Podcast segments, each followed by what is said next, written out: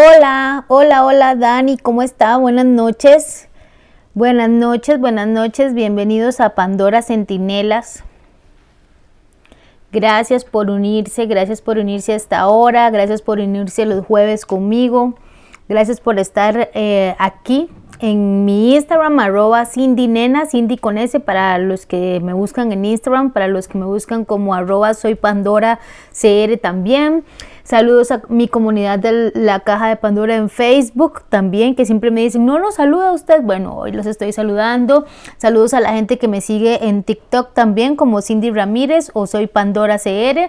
Y un saludo súper especial, por supuesto, a la gente de YouTube y a mis amigos de Spotify, que es una red social nueva en donde estoy subiendo los programas poco a poco. Así es que si usted está escuchando Spotify en este momento, el canal de la caja de Pandora Cindy Ramírez, recuerde que me puede buscar en mis redes sociales como Cindy Ramírez o Cindy Nena, Cindy con S. Y igual en Twitter también, en Instagram, en YouTube, en TikTok, en Facebook, en todo lado. Ando haciendo spam pandoriano. Así es que bueno, saludos para todos, de verdad. Hoy no estamos por YouTube, no, los jueves no estamos por YouTube para que para la gente que, no sabe eh, y que es nuevita, recuerden que siempre tengo que recordarles que los jueves es el día de Pandora Centinelas. Ese es el día en el que hablamos únicamente de cosas espirituales. Entonces, los martes, los y eso casi siempre lo hago en mi perfil arroba Cindinena, pero como ya saben que Instagram me censuró por andar denunciando perfiles de pedofilia, entonces me censuró y me castigó hasta diciembre. Entonces, de momento debo hacerlo en este perfil de Soy Pandora. Así es que le aviso a todos los que no son creyentes, los que no les gusta el tema espiritual, los que no les gusta nada de eso, que hoy no es tema pandoriano. Entonces, con todo, con todo gusto, pues eh, si no les gusta el tema, pues se pueden salir de la transmisión, pero que uso este Instagram en los jueves de Pandora Centinela para hablar de este tipo de, de temas que nos gustan mucho y que precisamente creó un espacio para esa comunidad que es súper pandoriana, pero que también le gusta mucho la espiritualidad y, em, el crecimiento y entiende también que em, existen niveles en la personalidad y que existen personas que tal vez vemos un poquito más allá de lo que carnalmente o personalmente se puede ver, ¿ok? Entonces, Dice por aquí Katy que le encantaron los consejos tóxicos. Vieron mis consejos tóxicos. Los que no los han visto, vayan a mi Instagram Cindy Nena. Este, les estoy dando consejos cómo ser hackers. Son pequeños hackers tóxicos. bueno, son cosillas ahí con las que vacilo de vez en cuando. Ya hay suficiente gente. Este.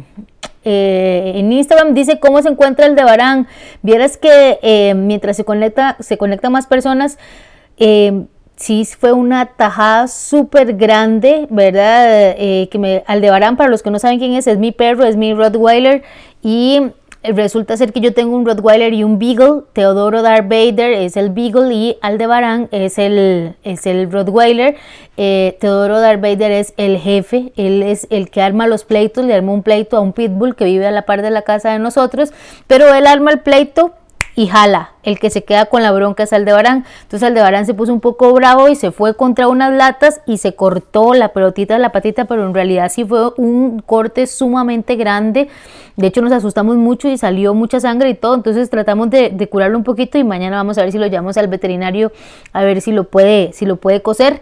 Este, ahí está, está bien, está chineado. Ahí le dimos unos medicamentos y, y listo. Bueno, Aldebarán, porque se llama Aldebarán, es la estrella roja más grande del universo. Es una la estrella roja de la constelación de Tauro.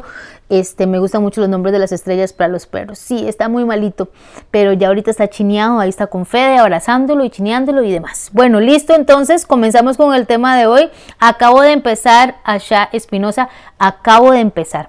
Y vieras que eh, siempre me pregunta la gente que, que, que si yo no interactúo con las personas. Bueno, si decidí que si en algún momento, mientras saludo, ¿verdad? Y mientras se conectan más personas, alguien quiere mandarme una solicitud, yo con mucho gusto le devuelvo, ¿verdad? Em, y podemos hacer en algún momento un en vivo con pandorianos. Eso sí, tiene que tomar en cuenta, obviamente, que lo que me va a preguntar y lo que me va a decir claramente va a salir público porque yo debo compartir la transmisión. Entonces, si usted me manda una solicitud y yo le doy a abrir, sepa que se va a ver, digo yo, por aquello de que del otro lado no estén en fachas, ¿verdad? Y este, en una posición comprometedora y, y cómo se llama y obviamente van a salir.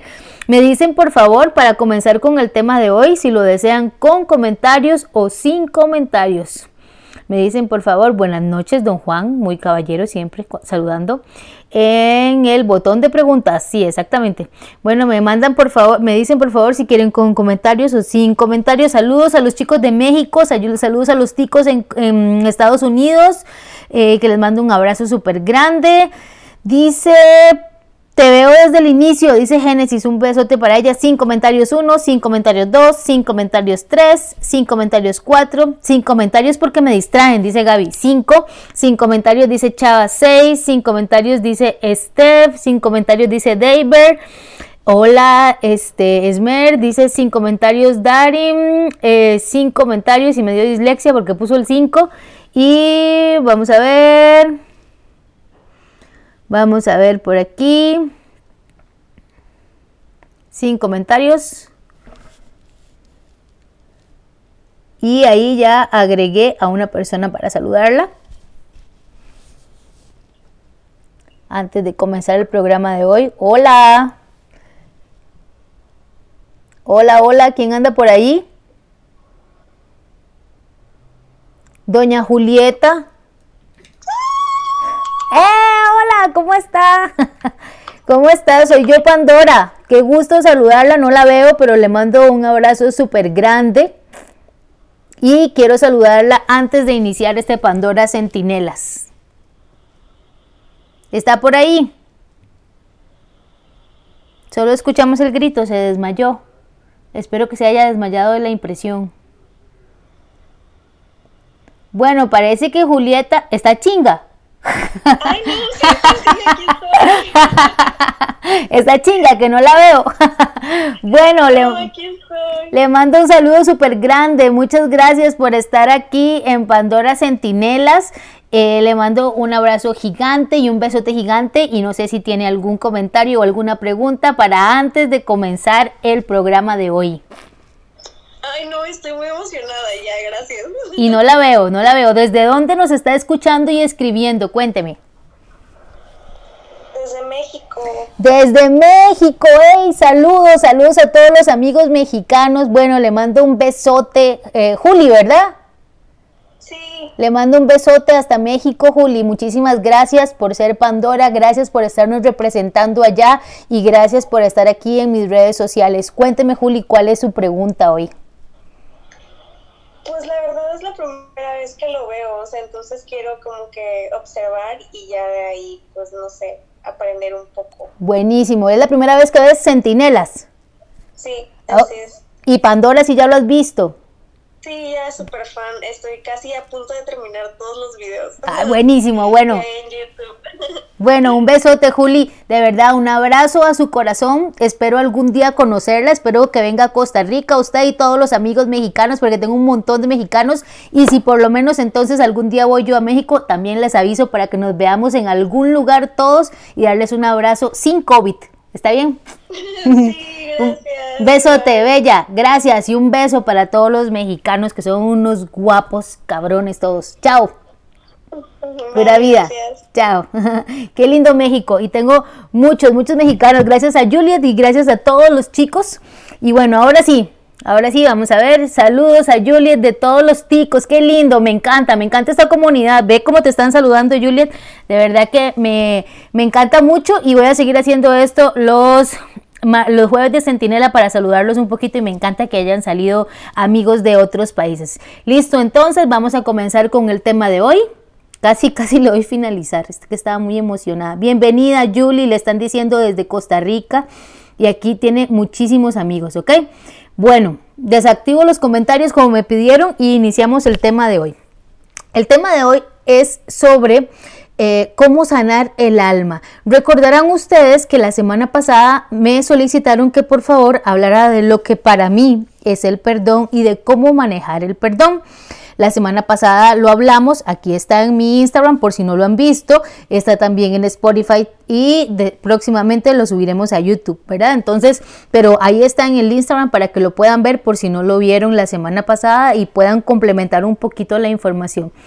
Sinceramente no se puede hablar del perdón sin hablar del paso siguiente, porque, a ver, tenemos esta situación terrible que nos pasó, se viene esa situación en la que debemos perdonar y en el programa pasado, para no devolverme, les hablé de qué es el perdón, cómo funciona el perdón y lo que significa el perdón, porque a veces hay gente que cree que perdonar significa ir a abrazar a mis enemigos y decir, mira, yo sé que me diste por la madre y te odio, pero te perdono. Eso no significa, eso no significa perdonar, ¿ok? Entonces, recordemos que les dije que el perdón es algo que usted hace en el presente para que sane el pasado y desate el futuro. ¿Y por qué debe desatar el futuro? Porque su futuro tiene que estar limpio, su futuro tiene que estar libre, su futuro tiene que estar listo para que todo lo que estaba preparado para usted venga, sea doloroso o no. Que eso es algo que debemos de separar de Dios. A veces la gente cree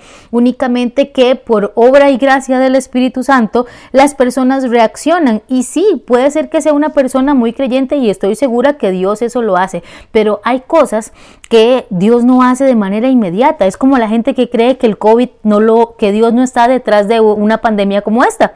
Por supuesto que está detrás de una pandemia como esta. Dios no es libre de, de, de, no haber pasado y no se le pasó a Dios una pandemia como el COVID-19. Por supuesto que Él está ahí y por supuesto que está detrás de eso, por más horrible y por más terrible que sea, porque es parte de lo que está predestinado para esta vida. Entonces, eh, la gente quiere sacar a Dios de las cosas malas y es ahí en donde a veces, en muchas ocasiones, las personas desconfían de Dios porque nos venden un evangelio, por decirlo así, un, un nos venden un un Dios bueno, precioso, encantador, que nunca nos va a hacer daño, que nunca nos va a hacer mal, que nunca nos va a tratar mal, que nunca va a permitir que algo malo nos pase. Y cuando algo malo nos pasa, entonces nos resentimos con Dios. Y es ahí en donde no solo, no solo no perdonamos a quien nos hizo mal, no nos perdonamos a nosotros mismos, que ese es el perdón más terrible que hay, cuando nosotros mismos no nos perdonamos. Y Además, no perdonamos a Dios, ¿verdad? Porque nos damos el tupé de decir, Señor, no te perdono, porque eso que me hiciste me molestó muchísimo y me dolió en el alma y en el corazón, y usted no estaba aquí cuando eso me pasó, así es que no lo perdono. Entonces, Dios hace, o sea, yo esta situación ya la hablamos, la acordamos aquí arriba, ¿se acuerda? Y, también quiero que lo recuerden porque se los hablé en Seres Espirituales 1. Por eso en Spotify les subí un programa que se llama Seres Espirituales 1, por si no lo han visto. Igual está en todas mis redes. Vean Seres Espirituales 1, después Seres Espirituales 2 y Seres Espirituales 3, para que ustedes recuerden que son espíritu, son espíritu viviendo una experiencia humana. Entonces, como espíritu viviendo una experiencia humana, hay cosas que le compete sanar como seres humanos. Para eso está la medicina, los doctores, eh, los psicólogos, los psiquiatras, pero hay cosas que le competen de, al, sanamiento espiritual y al alma porque son dolores más profundos, porque son dolores más... Em, más, como les digo, más incisivos.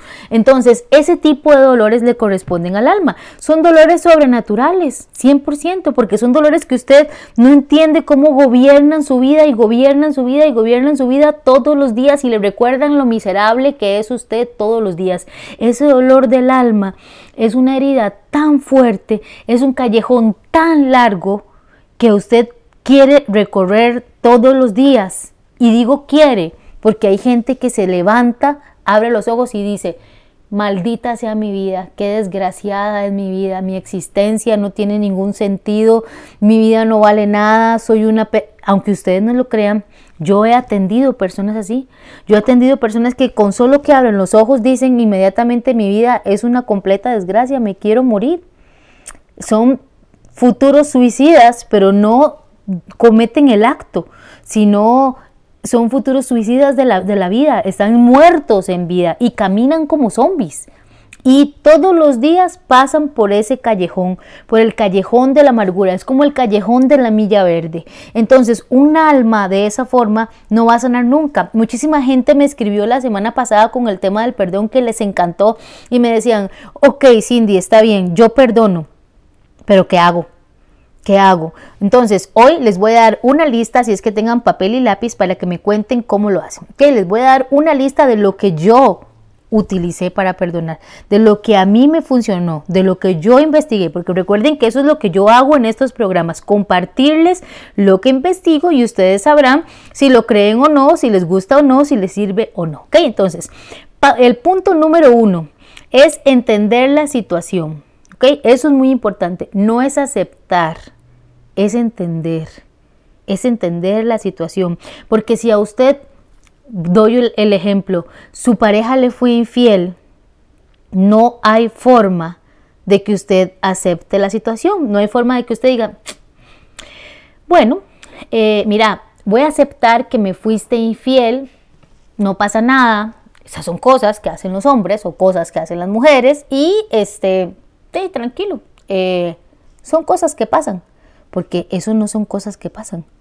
O sea, esas son cosas, son decisiones que se tomaron a la ligera, que se tomaron en un momento de debilidad que trae consecuencias. ¿ok? Entonces, lo primero que usted tiene que hacer es aceptar, eh, perdón, es no aceptar que la situación, que usted la debe perdonar, usted debe entender la situación que es muy diferente. Usted le puede decir, bueno, pero es que, eh, eh, hay que hay que perdonar, acepte que su esposo o que su novio le fue infiel, sí está bien, este, yo puedo entender que la situación sucedió. No lo acepto, porque aceptar significa para usted positivamente decir, bueno, está bien, lo acepto, lo recibo en mi vida y lo voy a perdonar, pero esta situación me pasó así, así, así, así, y son perdones condicionados como se los expliqué en el programa pasado para no devolverme.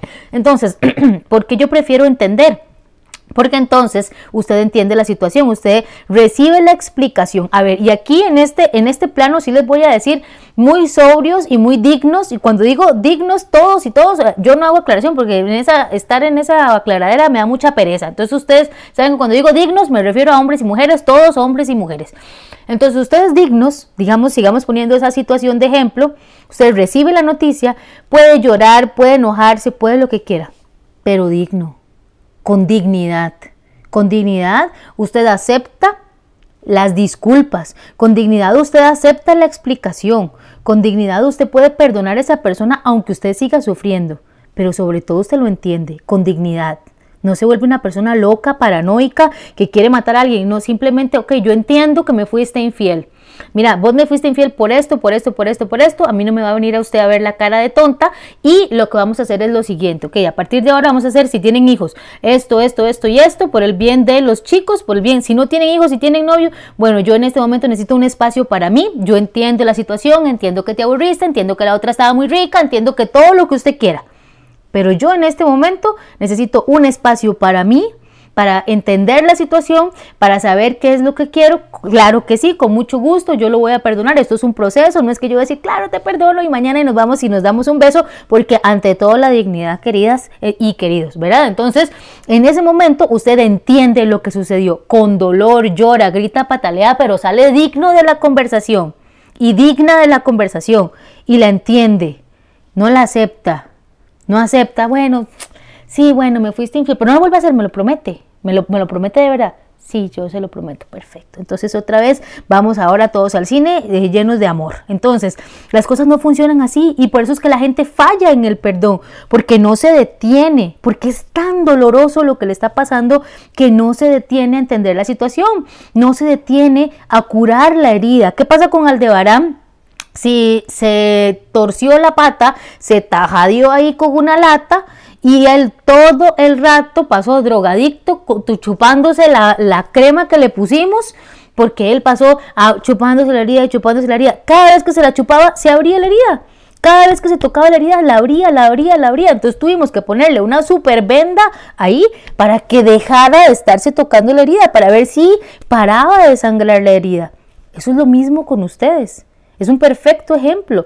Ustedes necesitan destapar la herida y chupar la herida y chupar la herida y chupar la herida y después de chupar la herida le sigue sangrando y le sigue sangrando y le sigue sangrando porque hay, gente masoquista, hay gente que le gusta acampar en el sufrimiento. Entonces, paso número uno, entender la situación, no aceptar la situación. Usted entiéndala, entienda lo que le sucedió, entienda lo que pasó y empiece a tomar acciones, ¿ok?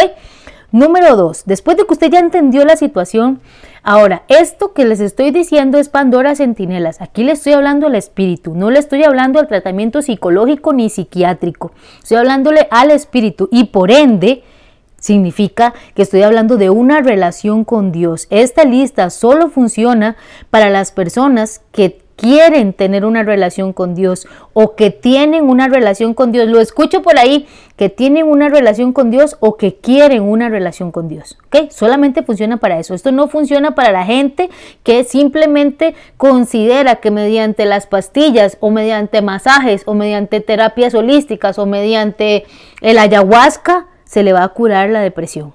Porque no funciona así no se cura. Hay cosas que usted tapa un poquito, pero en el fondo no se cura. ¿ok? Entonces, y esto no significa religión, no significa que usted vaya a tener que estar metida allá donde el padrecito o vaya a tener que estar 50 horas en la iglesia evangélica, a menos que usted así lo desee. Muy bien, pero para tener una relación con Dios, eso no se necesita. ¿ok? Eso es súper importante.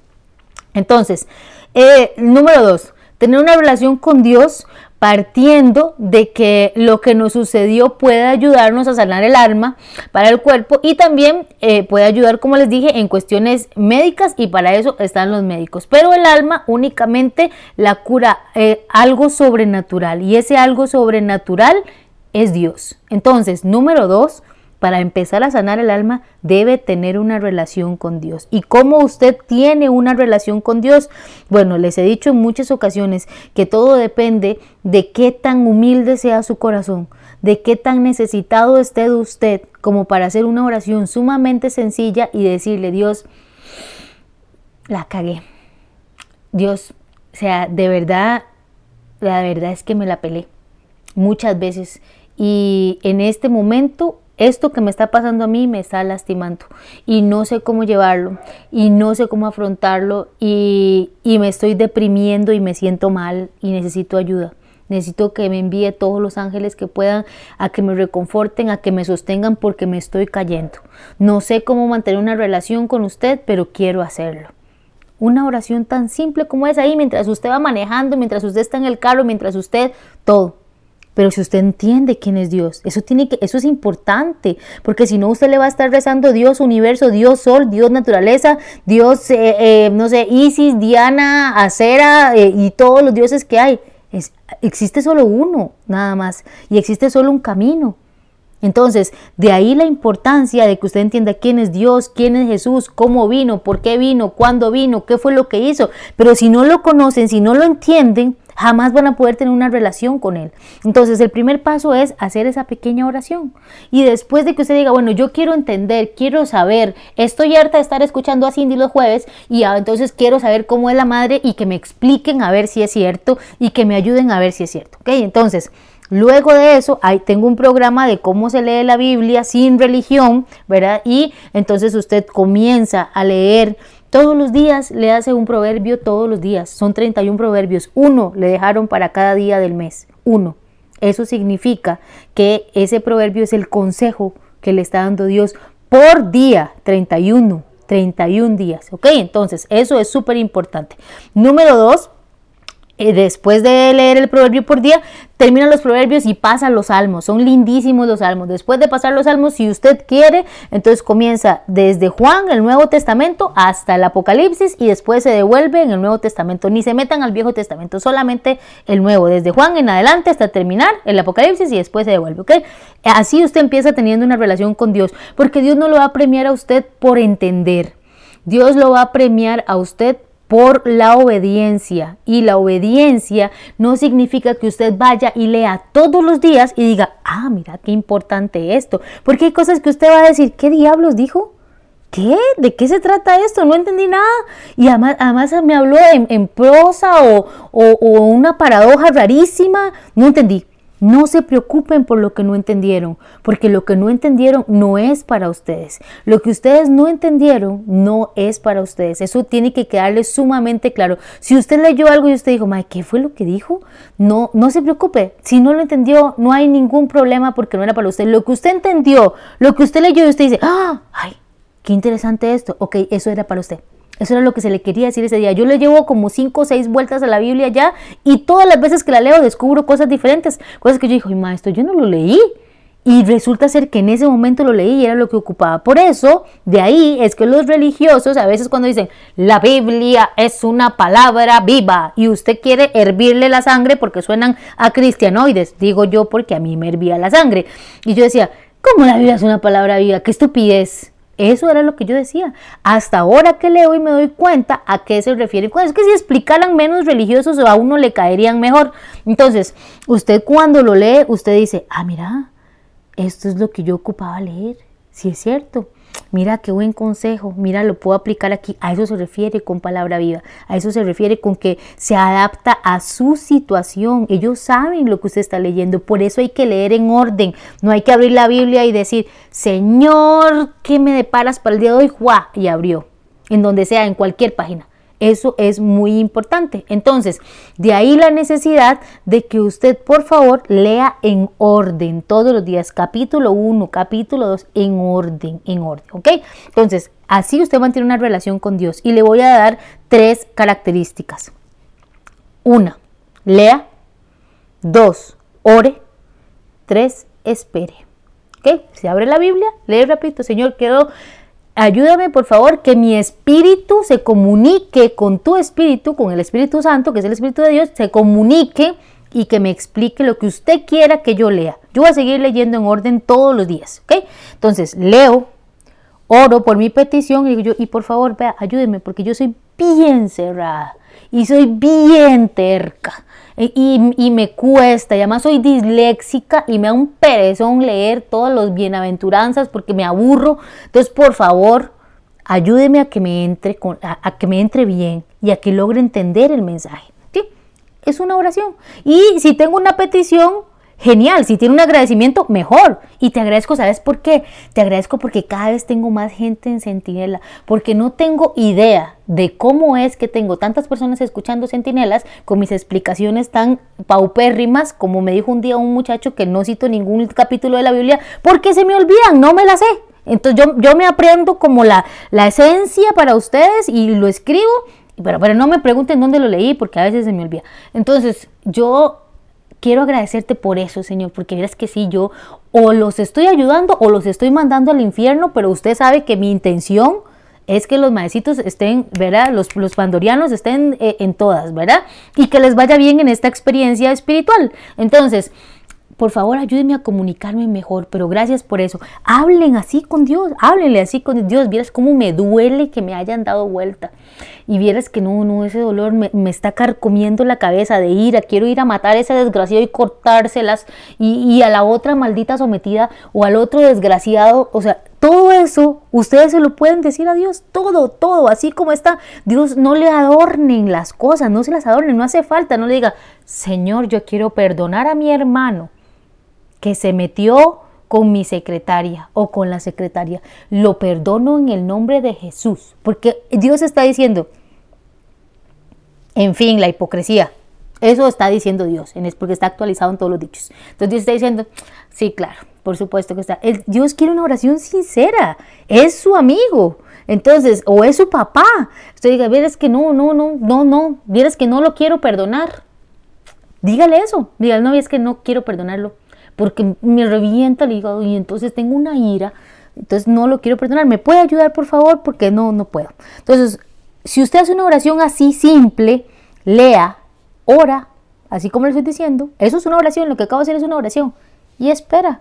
Porque Dios no es un empleado de burocracia, Dios no le gusta la palabrería, dígale lo que le tiene que decir y jale, porque el mae no tiene mucho tiempo para corazones que no sean sinceros y detesta la palabrería. Por eso detestaba Jesús a los fariseos y sus habladurías y habladurías y habladurías y enseñanzas y enseñanzas y enseñanzas. Y por eso entonces en sus enseñanzas él le dijo, solo hay dos cosas que hacer. Amar a Dios sobre todas las cosas, amen a su prójimo como a sí mismo. Ya, chao, listo. Ahí ya se los resumí todos. Los 613 mandamientos de Moisés, ahí están todos resumidos. Vayan y hagan lo que tienen que hacer. Listo. Ese es Jesús. Rápido, al punto, al grano, lo que vinimos. Listo, ¿ok? Entonces, esa es la número dos. La número tres es entender el plan de Dios en nuestra vida.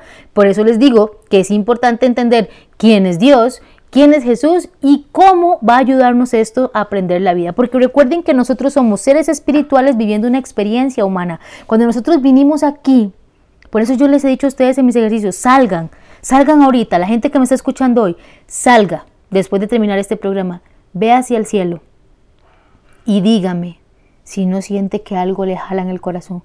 Dígame si hay, si no hay un solo momento en el que usted vuelva a ver al cielo y diga, yo no soy de aquí, yo pertenezco allá arriba. Fede. Entonces, lo estoy escuchando.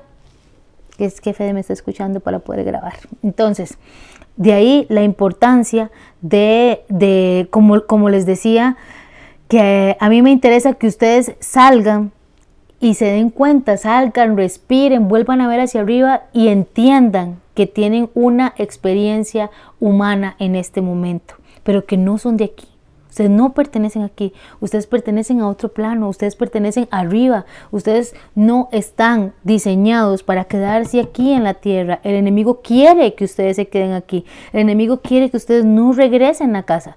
Entonces, de ahí la importancia de entender cuál es el plan de Dios para su vida. El plan de Dios para su vida es que usted descubra esto, para que usted descubra la misión que le encomendaron, porque a todos nos mandaron con una misión, a todos nos mandaron con algo para hacer y ese algo para hacer nos está deteniendo y nos pasan cosas terribles y nos pasan cosas malas precisamente porque esa misión tan importante que tenemos tiene que ser cortada de raíz, tiene que ser cercenada, tiene que ser algo tiene que sucedernos en la vida para machacar esa misión, porque si su misión era, qué sé yo, hablarle a no sé, a gente drogadicta, por decir algo, entonces nunca en la vida le van a dar a probar drogas. Al contrario, lo van a asaltar los drogadictos, lo van a violar los drogadictos, le van a robar los drogadictos y usted va a odiar los drogadictos de por vida. Y nunca va a querer ayudarle a la gente drogadicta porque la gente drogadicta lo ha dañado mucho. El enemigo sabe, él recibe una carta de su plan. Cuando, él, cuando Cindy vino a la tierra, dijo, ah, con que esta es, ah, mira, esta es familia de esta, esta, esta, ¿y cuál es la misión que trae esta? Ah, para ver Ah, no, sí. Bueno, usted, usted, usted y usted y usted están asignados a ella. Por favor, envíenla por todo lo que tenga que ver con brujería, satanismo, hechicería, magia, porque esta es caldo de cultivo para eso. Se nos va a desviar un montón y con mucha suerte se nos queda trabajando de este lado. Con tan mala suerte para él que 12 años después descubrí el lado correcto. Pero perdí 12 años, casi más de 12 años de mi vida metida ahí ¿verdad? Perdí más de dos años de mi vida metida ahí. Entonces, de ahí la importancia de que ustedes entiendan muy bien cómo funciona el plan de Dios para su vida. Número cuatro, entender que hay cosas que se escapan a nuestro control. ¿ok? 100%. Hay cosas que se escapan a nuestro control y esas cosas que se escapan a nuestro control, permítame un segundito porque voy a ponerle batería al celular. Y perdón que le dé vuelta al teléfono, pero me estoy quedando sin batería. Entonces tengo que darle vuelta así. Ok. Perdónenme ahí. Tengo que darle vuelta para que se cargue porque si se me descarga todo. Entonces, entonces, súper importante. Sí, nada más que me apague esta lámpara, porfa. Entonces, súper importante entender, eh, como les dije, que hay cosas que se escapan de nuestro control. ¿Cómo hay cosas que se escapan de nuestro control? Porque hay momentos en los que ustedes le entregan a Dios esa oración que Dios no va a contestar. Eso es importante, porque hay momentos en los que Dios no va a apartar ese dolor de su vida. Hay momentos en los que Dios no va hacer posible eh, que en este momento usted esté caminando, usted esté levantándose, usted esté tratando de que ese dolor no le aparezca. Hay momentos en los que Dios le va a decir, en este momento no, se lo va a dejar. me lo, eh, en, este, en este momento ese dolor va a quedar ahí porque ese dolor que va a quedar, él lo necesita para algo, ¿ok? Entonces, como él lo necesita para algo, usted perfectamente no va a caminar nunca en la paz hasta que ese dolor usted logre entenderlo y usted logre asimilarlo. Entonces, hay cosas que en el escritorio de Dios están en su petición personal y en la petición de imposibles. Entonces usted hace una oración y el calificador de las oraciones dice, para ver, sí, esto es posible para Cindy, esto es posible para ella, porque Cindy eh, siempre ha querido hablarle a la gente, porque Cindy esto, porque Cindy el otro, entonces ella está en sus calidades y está en sus cualidades, póngansela por favor del lado de las cosas posibles. Y hay cosas que son imposibles, las cosas imposibles van en la carpeta de Dios. Entonces, en esa carpeta de Dios es donde está todos los dolores suyos, todas sus heridas y todo lo que usted no puede sanar por sí mismo y que científicamente y médicamente no se le pudo ayudar o sea, las heridas del alma y del espíritu le corresponden a Dios. Entonces hay que por eso entender muy bien que hay cosas que se van a escapar y hay cosas que se van a salir del control, porque hay momentos en los que Dios a usted no le va a quitar ese aguijón, como le pasó al apóstol Pablo. El apóstol Pablo llegó un momento en el que él le decía a Dios, Dios, pero ¿por qué no me quitas ese aguijón que me metiste en el talón? Y Dios le dijo, bástate mi gracia. Eso que prácticamente que le dijo Dios, no le voy a quitar nada, porque yo sé lo que es usted. Y como yo sé lo que es usted, si yo le quito ese aguijón a usted, a usted se le va a olvidar quién es usted, de dónde vino y por qué vino. Se los doy con un ejemplo mío. A mí toda la vida, por la forma en la que yo, pues, eh, donde anduve y donde estuve, ¿verdad? Todo lo que tenga que ver con misticismo y ese tipo de cosas para mí es muy atrayente y es muy fácil porque ahí prácticamente fue mi escuela desde que salí del colegio hasta hace algunos años. Entonces yo me muevo en ese mundo perfectamente. Entonces, a mí obviamente eso me causa vergüenza, me causa tristeza, me causa angustia, me causa miedo. ¿Podría quitarme Dios todos esos miedos y todos esos malos recuerdos? Sí, no lo va a hacer. Porque Él sabe que si me lo quita del todo, a mí se me olvida quién soy yo. A mí se me olvida de dónde vengo, a mí se me olvida de dónde pasé eso, a mí se me olvida por qué yo pasé por esas pruebas tan horribles. A mí Dios no me lo va a quitar de la memoria, me lo quitó del corazón. Me arrancó el dolor del corazón, pero no me lo arrancó de la memoria, para que no se me olvide quién soy y para que no se me olvide que yo lo hice sola y para que yo no venga a decir, mira, tengo, eh, después de 12 años, yo logré superar esta situación porque yo no logré nada. Si no fuera por Dios, yo no estuviera aquí. Si, yo no, si no fuera por Dios, les puedo decir que yo estuviera en otro lugar, en otro grado, haciendo muchas otras cosas. Y, por supuesto que nada, nada bueno. Entonces, de ahí la importancia de que hay dolores que nosotros los va a recordar la mente, no los va a recordar el corazón. ¿Ok? Número 5 realizar un trabajo espiritual en concordancia con nuestro dolor. Eso es muy, muy, muy importante. Porque si ustedes no realizan un trabajo espiritual en concordancia con su dolor, nunca van a poderlo superar. Porque, ¿cómo, les doy un ejemplo de, de esto? Digamos, a veces hay gente que tiene el dolor de un fracaso laboral. Entonces, ese fracaso laboral no está en concordancia con su espíritu. ¿Por qué? Porque entonces cuando usted está ahí, usted está orando por eh, no sé, em, por, mi prima, por mi amigo, por el vecino, por el señor que está enfermo. y está bien, usted puede orar por muchísima gente, pero su trabajo espiritual no está en concordancia con ese pequeño dolor de frustración que usted tiene en ese momento, porque utiliza su tiempo de oración o su tiempo de meditación o su tiempo de lo que quiera usted hacer con Dios para realizar cualquier otro tipo de oraciones, tareas y demás cosas que no tienen que ver con lo que usted está haciendo. Entonces usted enfóquese un dolor a la vez porque si no la gente dice, Señor, yo estoy tan frustrada en mi trabajo porque cuando era pequeñita también abusaron de mí, pero también me fueron infiel, Señor, y también me robaron la plata, Señor, y en este momento, y Dios dice, pero, pero, ¿saben que ver? Yo puedo arreglarlos todos, pero usted, ¿Cómo sanamos en orden? Entonces pongamos en orden la sanación, pongamos en orden las prioridades. Entonces entender que nosotros podemos tener el control de las cosas, pero en orden. Vamos con un dolor a la vez. Vamos con un dolor a la vez para poderlo sanar bien, ¿ok? Ok, número 6. Crear un espacio para que usted pueda sentarse. Esto es muy importante y la gente no lo hace y yo lo entendí hasta que yo lo hice. Hasta que yo hice un espacio que, por ejemplo, no sé si se ve bien, pero este es el espacio que yo tengo aquí. Ven, en Pandora se los voy a enseñar por aquí. ¿Ven? Este es el espacio que yo tengo. Bueno, hasta que yo no entendí que uno ocupa un espacio, llámese una silla, el cuarto, el baño, donde usted quiera. No tiene que ser un espacio súper decorado. Un espacio para usted. Encuentre un espacio en donde usted pueda planear, donde pueda pensar, donde pueda orar y donde pueda llorar.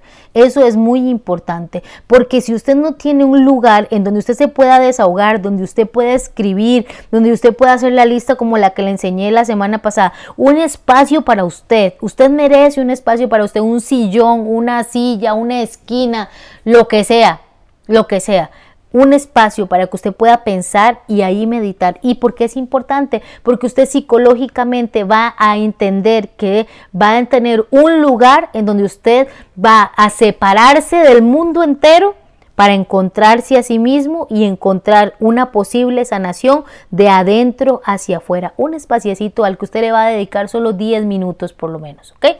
Entonces, número 7, saber que seguimos vivos y que hay que vivir y que debemos afrontar la situación. Eso es muy importante. Hay gente que está acampando en el sufrimiento y como acampa tanto en el sufrimiento todos los días de su vida, esa persona se recuerda lo miserable que es, esa persona se recuerda lo mal que está, esa persona se recuerda completamente toda la frustración que tiene. Entonces, de ahí la importancia de que por favor, por favor, usted todos los días, por más triste que lo que sea que le esté pasando, recuerde que si abrió los ojos, tiene una oportunidad.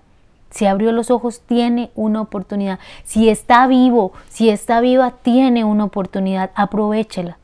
Todavía no le ha tocado irse de aquí, todavía no le ha tocado terminar con esto y aunque usted crea que se quiere morir por lo que le está sucediendo, si abrió los ojos es porque hay esperanza y si abrió los ojos es porque hay vida todavía y hay vida para vivirla y no quiero decir con eso que hay vida para vivirla y vámonos de fiesta y todo el mundo se arrancó en el fiestón, no, hay vida para que usted logre sanar su corazón y realizar la misión que le fue encomendada. ¿Ok? Entonces, saber que estamos vivos y seguimos vivos. Esa situación que nos pasó, ese dolor no nos puede seguir gobernando. Ese dolor no puede seguir marcando nuestra pauta. Ese dolor no puede seguir liderando nuestros proyectos, liderando nuestros sueños. Estamos vivos. Y eso que nos pasó fue terrible y fue horrible. Pero también nos está pasando en este momento en este momento, en el presente, algo y nos va a pasar en el futuro.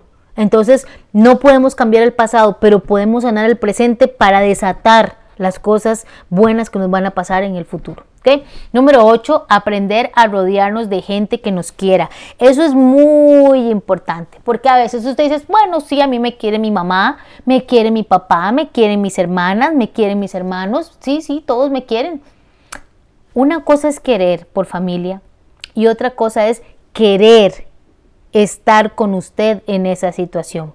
Tenemos amigos y amigas que son lindísimos, que les cuentan cosas, que a usted le cuentan cosas y que usted va y se desahoga con ellos. Entonces tenés la clase de amigos que te van a decir, mira, sí, pero tenés que superarlo, tranquila, aquí estoy para vos y cuando vos necesites. Pero solo son amigos que escuchan, a veces son amigos que escuchan y además comentan, ¡Ah! viste qué depresiva está Cindy, qué increíble, estoy hablando, vos hablaste con ella ya, yo también hablé con ella, ¿y qué te dijo a vos? No, me dijo esto, esto, a mí, ay no, a mí también me dijo, lo que pasa es que está súper depresiva, hay que ver cómo le ayudamos, no sé, llevémosla a pegarse una fiesta o algo así, ese tipo de amigos.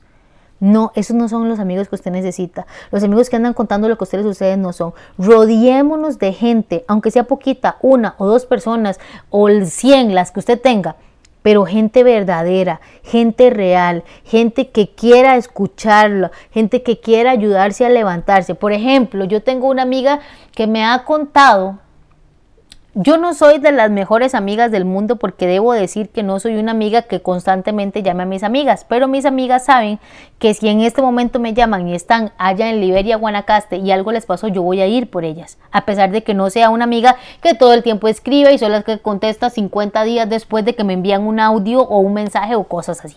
Ok, entonces, bueno, tengo muchas cosas que hacer, pero saben que para cuestiones del alma o para cuestiones cuando necesitan una amiga de verdad, ahí estoy yo. Entonces, yo no soy esa clase de amiga que te echa porras todos los días. Amiga, levántate, sí, tú puedes, vamos, amiga, olvida la situación, no importa que te hayan violado, pero tú vas a salir adelante. No soy una amiga porrista. No soy una amiga tampoco de las cristianas que están, amiga, levántate en el nombre de Jesús, tú te vas a levantar, amiga, porque tú eres una personita de Dios y es como Barney cristiano. Tampoco soy así, esa clase de amiga. ¿Cuál es esa clase de amiga que yo sugiero que ustedes consigan? Una amiga que lo escucha. Soy esa clase de amiga que tiene amigas que me han contado la misma historia 725 veces. Y 725 veces con mi poca paciencia les digo, ya hemos hablado y las dejo que me cuenten. Al final, bueno, ya hemos hablado de esto varias veces. Le he aconsejado lo mismo y no hemos hecho nada sin embargo, estoy aquí para escucharla. La ubico. Soy amiga de las que ubica. Escucho sí. Ayudo sí, pero ubico. Porque tampoco soy el paño de lágrimas para que todo el mundo venga a contarme la misma Rosa de Guadalupe todo el tiempo. Entonces, por eso es muy importante rodearse con gente que nos quiera. Porque aunque a ustedes les parezca que esto que les acabo de decir no significa amor, significa amor. Escuchar a alguien por horas y darle consejos por horas y por años es amor. Porque al final yo puedo dar lindos consejos, pero si la persona no los toma, que no es, mi culpa. Mi obligación es estar ahí, porque es una persona que quiero y es una persona que quiero ver bien y que quiero que se levante bien. Y, y levantarse bien es aconsejar. Rodéense de personas que les hagan crecer el alma, que les llenen el corazón de gordo, no de chismes, no de ira, no de furia. No se rodeen de personas que los lleven a hacer brujería, que los lleven a hacer amarres, que los lleven a hacer pacha mamas, que los lleven a ser limpias, que lo, rodeense de gente que les recuerde cuán valiosos son, pero que también les recuerde que tienen todo el temple para salir adelante. No se rodeen de gente porrista, no se rodeen de amigos condicionales, no se rodeen de amigos fiesteros. Y no lo digo porque no porque se vayan de fiesta, sino porque las cosas no se solucionan con licor. Las cosas no se solucionan yéndose a ligar más. Amiga, te dieron vuelta, te voy a presentar a unos amigos que están buenísimos. Y el rey muerto, rey puesto, y vénganos en tu reino todos los maes que hayan en la fiesta y me los pasé todos. Entonces, eso no es una amistad, porque ella sabe, ella sabe que en el fondo, aunque se divirtió con todos los chicos que se encontró o las chicas que se encontró, al final regresa solo a la casa al final regresa sola a la casa. Sí tuvo relaciones porque mi cuerpo es mío y yo me acuesto con quien yo quiera y yo perreo sola y lo que usted quiera y me fui con mi amiga, la que perreamos sola y estuvimos ahí dándole con todo. Pero cuando regresó a la casa, regresó sola. Regresó más herida, regresó más amargada y regresó sin una sola solución. Porque la solución no es a la infidelidad, no es irse a acostar con todos los demás, porque ese es el problema, queremos castigar la herida. Entonces cuando usted busca castigar esa herida, usted se está castigando usted solo, porque ella cree que yéndose a perrear sola, va a ir a castigar al novio que se fue con otra madre. El novio ni se está dando cuenta, ella se fue, se la pegó con todos los madres y al final se regresa con goma moral, porque sí, queridas, y queridos, muchos regresamos con goma moral, entonces nos sentimos mal por lo que hicimos y por lo que nos hicieron, entonces tenemos doble depresión, pero la amigota que nos llevó al full, a la full fiesta, inmediatamente eso fue el sábado y el lunes ya no la vemos. Y nada más nos hablan, amiga, no te sientas mal. Bueno, para cuando vos quieras, aquí estamos. Esa es la clase de personas que ustedes creen que los quieren. Revisen bien su lista de personas que los quieren. No siempre las personas que los quieren están de acuerdo con ustedes. Me gustaría que algún día llamen a un par de amigas mías que yo tengo, o un día las voy a invitar a hacer un en vivo, para que vean que ellas, ellas mismas me dicen, yo no sé cómo yo soy amiga suya, porque soy muy grosera para hablar, pero lo hago con todo el amor del mundo para que despierten a, sus estupideces perennes. Entonces, de ahí la importancia de que ustedes mismos entiendan que hay gente para querer hay gente para escuchar, hay gente para rodearse y hay gente que de verdad nos quiere. Entonces, por favor, en este punto, aprenda de gente que los quiere, no de personas porristas, no de amigos o familiares porristas. ¿Ok? Número 9 no tocar la situación con cualquiera y a cada rato, o sea, no revivir la misma historia. ¿Eso qué quiere decir? Que en la fiesta familiar se encontraron a la tía, tía, ay, sí, tía, vieras que me fui infiel y bueno, de ay, qué tristeza. Bueno, sí, mamita, hay que seguir adelante, no sé qué, no sé cuánto. Acaba de llegar la prima fulana de tal. ¿Cómo estás, prima? Ay, aquí muy mal, porque vieras que me fui infiel y no sé qué. Y así las 35 personas que llegaron a la fiesta. Entonces usted pasó 35 veces contando exactamente lo mismo. ¿Le solucionaron algo? No, porque el consejo de todos es, mi amor, la vida continúa, usted está muy joven, usted está muy bella, usted ahorita consiga a alguien que usted se merece. Todos dicen lo mismo. Es exactamente la misma, el mismo consejo trillado. Entonces, cuéntenselo a gente que realmente vaya a aportarle algo y no se revictimice no se revictimice. Yo tuve una persona a la que yo estaba, este, con la que estuve hablando por algún tiempo, una compañera de trabajo, y todos los días yo le preguntaba, solamente por puro, eh, este, en psicología criminal que a veces me gustaba hacer. Este, entonces yo le decía, ¿y cómo estás? Ay, muy bien, pero es que vieras que yo, ay, no, todavía no lo supero por esto, esto y esto. Ah, bueno, lunes, martes. Hola, ¿cómo amaneció? Aquí eh, en la lucha, en la lucha, porque me siento mal y, pero bueno, todos los días hay que hacer el propósito. Pero, ah, perfecto. El miércoles, hey, ¿qué? ¿Cómo amaneció? Amanecí bien por la gracia divina de Dios, pero este dolor es, o sea, a ver Usted puede aguantar el dolor una semana, 15 días, un mes. Por ejemplo, un dolor de luto. A ver, si a usted se le muere un familiar, hay gente que el luto dura años. Dura años. Y eso es un dolor terrible con el cual yo jamás me metería. Y usted puede durar dos, tres, cuatro, cinco semanas. Pero ya si usted dura tres, cuatro, cinco meses en ese dolor y en ese sufrimiento que se le puede transformar en una depresión, necesita ayuda. Es que una cosa es el dolor y otra cosa es el sufrimiento amargo. Entonces, Aprenda a rodearse de ese tipo de gente y si a usted le pasó esta situación, no se encargue de estarle revictimizando a cada rato. No le diga a todo el mundo. ¿Alguien aquí ha sufrido algún problema? Sí, disculpe, es que yo cuando tenía cinco años a mí me abusaron y todo el mundo, ¡Ah! sí, entonces tal y tal cosa. Otra reunión que hay. Sí, bueno, sí, mire, es que a mí me... A ver, si usted se siente bien contándolo y dando ese testimonio, adelante. Pero si no, ¿para qué? ¿Para qué usted necesita estar caminando por el mismo pasillo? ¿Por qué somos tan masoquistas? ¿Por qué nos gusta estar caminando por el mismo pasillo? Eso no es algo que se le ande contando a todo el mundo.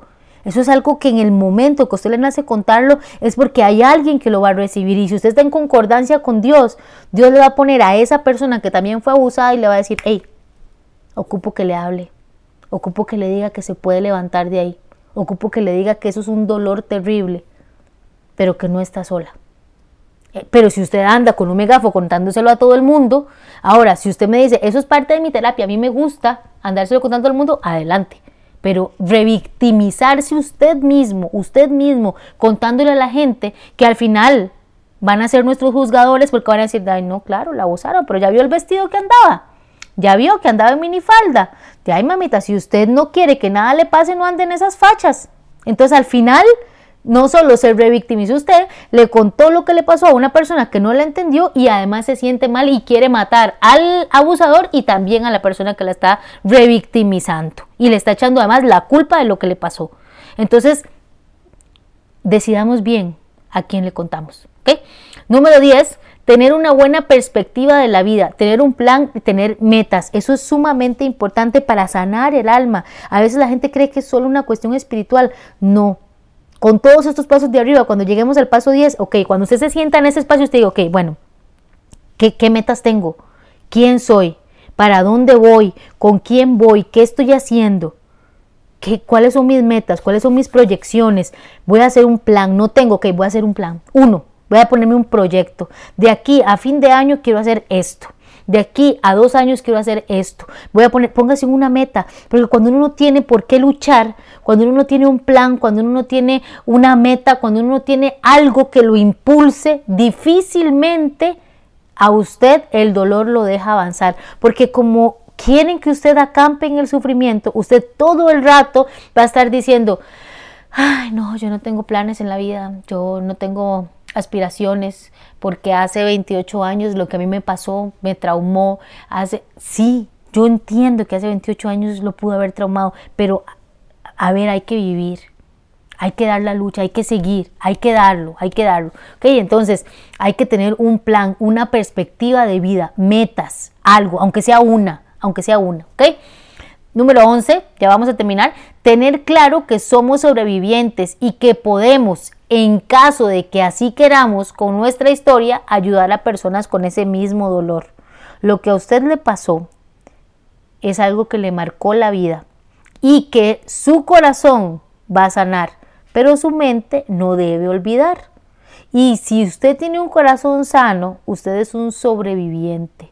A las personas que son sobrevivientes del abuso sexual son unas valientas, son unos valientes, porque también hay hombres que son abusados. El, abuso sexual es un dolor sumamente grande, es una herida muy fuerte, es una herida que no sana solo con decir, bueno, ya lo perdoné porque Cristo cambió mi vida, porque usted lo recuerda todos los días, porque fue una violación a su intimidad, a su corazón, a su cuerpo, a su físico, a su cuerpo espiritual, a su alma. Pero puede sanarse, puede sanarse para que usted con ese dolor y con esa herida que ya cicatrizó, usted pueda ayudarle como sobreviviente a otras personas. Y usted puede tener esa misión tan grande y a veces la gente cree que tengo tener una misión es ser como Juan Pablo II o la Madre Teresa de Calcuta, pero no, a veces su misión en esta tierra es salvar a una persona. Puede que haya una chica que se quiera suicidar por lo que le pasó, pero si habló con usted, Usted puede darle otra perspectiva de vida. Puede hacer que la única salvación que ella tenga sea usted. Pero usted que anda con el corazón roto todo el tiempo, haciéndose como el de Barán, abriéndose la herida, abriéndose la herida, abriéndose la herida, no lo va a poder sanar nunca. Y desde arriba están diciendo, vea, entendemos lo terrible que le pasó, pero ocupamos que sane. Porque esa muchacha va a tomar una terrible decisión. Y cuando ella la conozca a usted, queremos que usted, que es una sobreviviente, le ayude a levantarse de ahí. Y de ahí la importancia de que usted no es que olvide lo que le pasó. No es que digan, bueno, no, ya, ya, ya, yo, ya eso ya no me duele. No, es que usted puede recordar con dolor, pero como siempre les digo, no acampar en el sufrimiento. ¿okay? Número 11, Ah, bueno, perdón, número 12, somos un espíritu, como les dije, teniendo una experiencia humana y si no entendemos eso, seguiremos culpando a Dios por las cosas humanas que nos suceden. Existen situaciones duras que nos tocó vivir y que tenemos dos opciones, o luchar y seguir viviendo o quedarnos en el camino. Y si usted se queda en el camino, no me, refiero a que se mate o a que cometa suicidio. Si usted se queda en el camino, son esas personas que durante 20 años no han podido tener una relación amorosa estable porque recuerdan cuando su novio de 16 le fue infiel.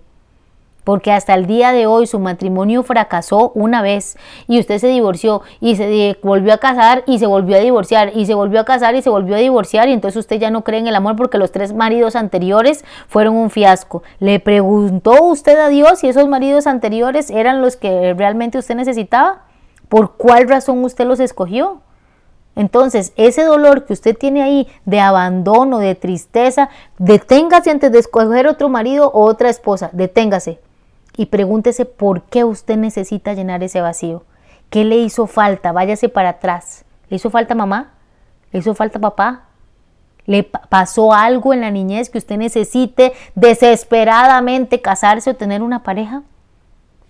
Pregúntese eso porque nosotros tenemos que entender que hay cosas muy duras que nos toca vivir, pero que hay dos opciones, luchar y levantarse. La herida que usted tiene en el corazón, sí, es grande, sí, es dolorosa, sí, estoy segura que la va a recordar toda su vida.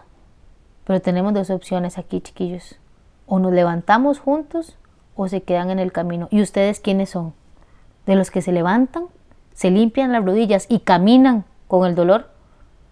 O se quedan ahí así, agarrado de las rodillitas, sentado, llorando, esperando que alguien vaya por ustedes. ¿Quiénes son ustedes? ¿Cuál de los dos son? ¿Cuál decisión van a tomar? ¿Se van a levantar y van a caminar? ¿O se van a quedar ahí a morirse de frío e hipotermia? Y a que todo el que los vea pasar recuerden que es una persona muy dolorosa y le tenga mucha lástima y toda la vida sea una víctima. Toda la vida quieren ser una víctima. Toda la vida. No, eso no es un título para ustedes. Su título es de sobreviviente de lo que le sucedió. Y como sobreviviente se levanta. Y si se va a levantar, se levanta bien. Porque no se va a levantar ahí para andar rastrillando las rodillas y para andar ahí en las lamentaciones. Se levanta, hace su plan y vive. Vive hasta que suene el pitazo final y le toque irse de aquí. Pero mientras tanto, no está haciendo nada ni por usted ni por los que le tocan. El dolor que usted tiene es sumamente grande y yo no soy capaz de entenderlo porque no he pasado por lo que usted pasó. No soy capaz. Y el padrecito no es capaz de entenderlo. Y el pastor no es capaz de entenderlo. Y sus amigas y sus amigos no son capaces de entenderlo. Ni su pareja es capaz de entenderlo. Entonces entiéndalo usted. Porque solo usted sabe cuánto le duele. Y como solo usted sabe cuánto le duele, entiéndalo usted. Porque solo usted se puede entender. Solo usted se puede lamer las heridas y sanarse. Y solo usted puede decidir hasta cuándo le va a doler. No hasta cuándo lo va a olvidar, hasta cuándo le va a doler. Es hora. No tiene mucho tiempo. ¿Cuánto tiempo más necesita para comenzar a sanar ese dolor? ¿Qué más necesita? ¿Qué más? Pida ayuda. ¿Qué más? Pídanos ayuda. ¿Qué más necesita? ¿Necesita un espacio? ¿Necesita una Biblia? ¿Necesita orar? ¿Necesita entender? ¿Qué, qué necesita? Por gente como ustedes es que yo estoy abriendo la casa de Pandora. Porque a veces quisiera tenerlos enfrente y decirle, ¿qué más ocupa? ¿Qué, qué le doy? ¿Qué lo quiero? ¿Quiero un espacio? Bueno, aquí tiene un espacio. Yo le estoy donando nuestra casa. Venga aquí. ¿Qué más necesita? Gente, bueno, ok, listo. Le voy a presentar a algunos centinelas que trabajan conmigo en estos temas. ¿Qué necesita? Doctores, aquí hay doctores. ¿Qué más necesita? ¿Qué necesita para que se levante de ahí y haga la misión que lo mandaron a hacer? No se puede. No se puede acampar en el sufrimiento. No puede usted decir toda la vida todo lo que le duele. No puede ser. Es doloroso, sí. No se puede minorizar. No. ¿Qué hago? Sigo llorando, sigo levantando. Voy a parecer esa gente frustrada que anda todo el día llorando, todo el día estresado. Todo el No puede ser. Si está abriendo los ojos es porque va a luchar. Y si va a luchar, lucha bien. Consejo número 13. Estamos en la época de la siembra. Usted es un terreno fértil. Con este consejo me quiero empezar a despedir. Nosotros somos un terreno.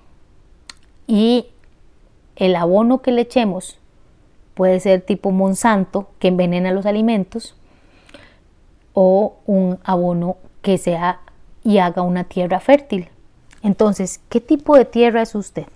Si yo le presento en este momento al sembrador, si Dios es el que va a tirar las semillas, Dios tiró las semillas de este lado y tiró a todos así, parejo. Y de este lado crecieron las semillas, de este otro lado no crecieron las semillas. Entonces, a todos les llueve, les llueve a malos y a buenos. La lluvia es para todos. Para todos sale el sol. Y en unos lados germina la semilla, en otros lados, como la parábola del sembrador, para que vayan y la lean, germina la semilla con espinas y maleza, pero ahí va. Y en otro lado la, la semilla nunca germinó y nunca se levantó. ¿Qué tipo de terreno son ustedes? ¿Cómo quieren ustedes que Dios les ayude? Si su corazón no es terreno fértil. No tienen un terreno fértil en este momento. No se les puede ayudar. ¿De qué me sirve a mí?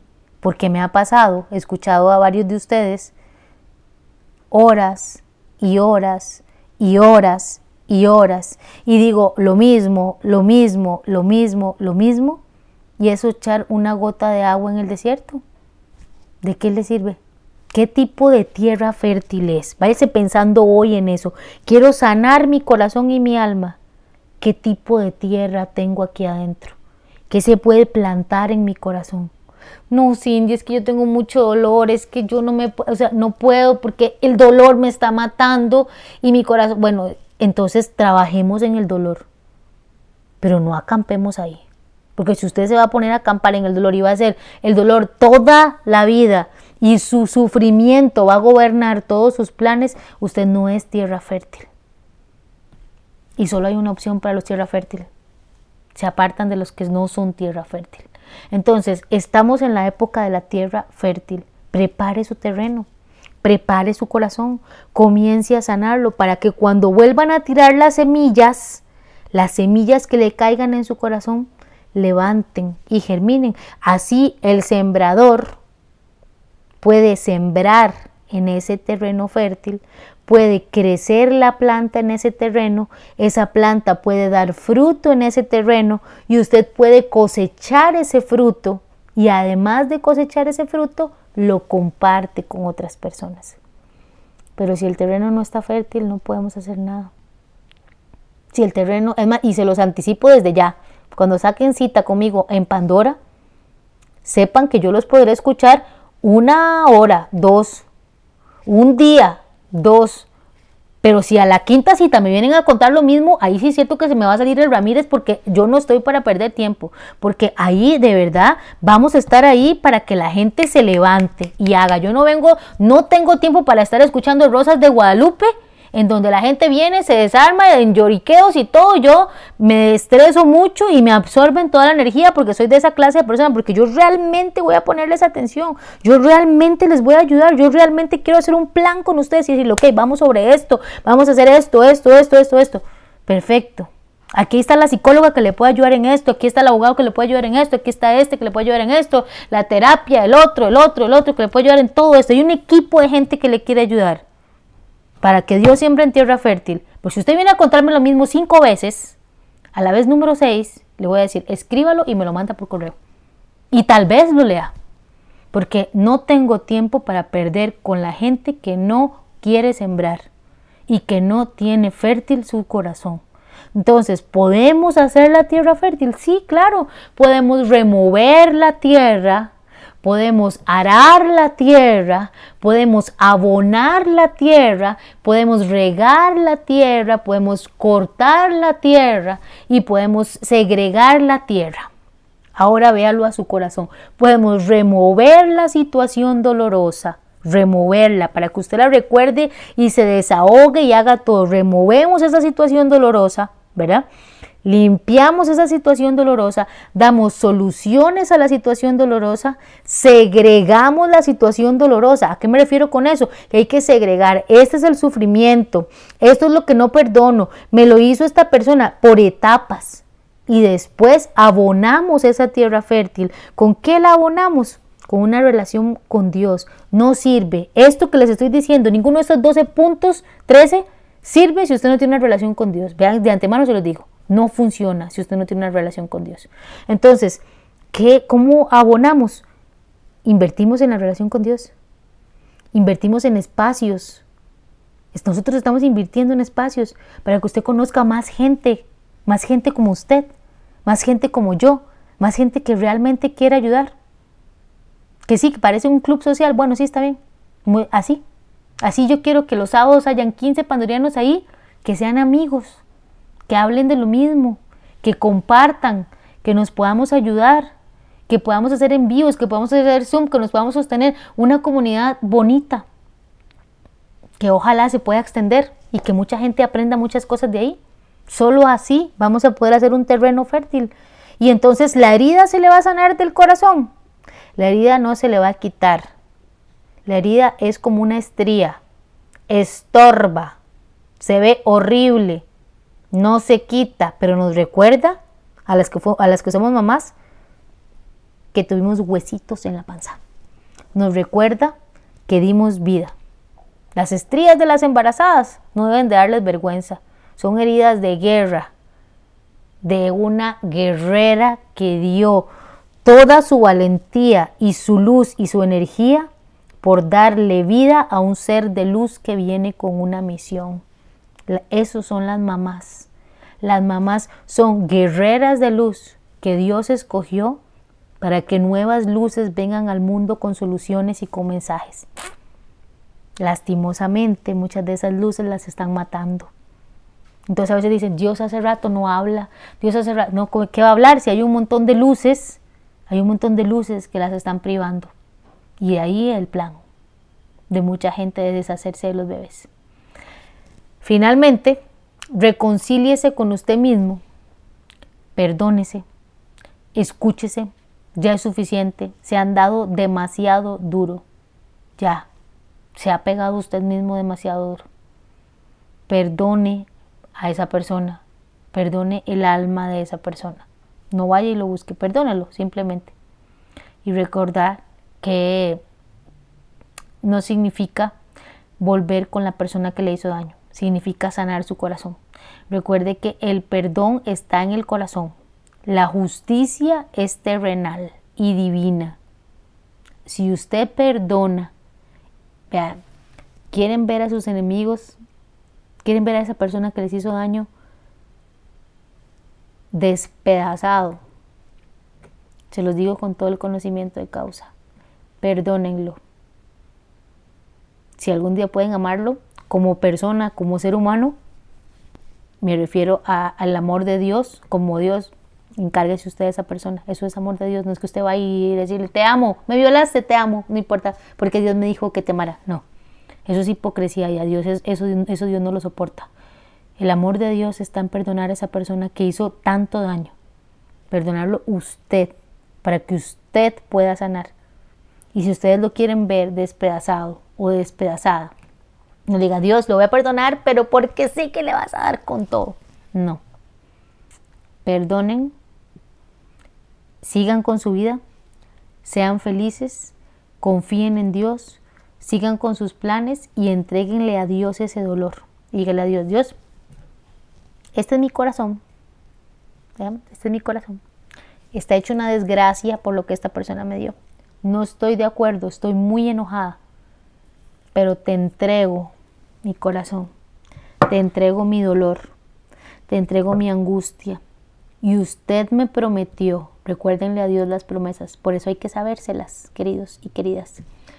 Usted me prometió que si yo me entrego de corazón a usted, Usted me prometió que si yo le entrego mi dolor, usted me prometió que si yo perdono, que si yo tengo una relación, la justicia divina llega.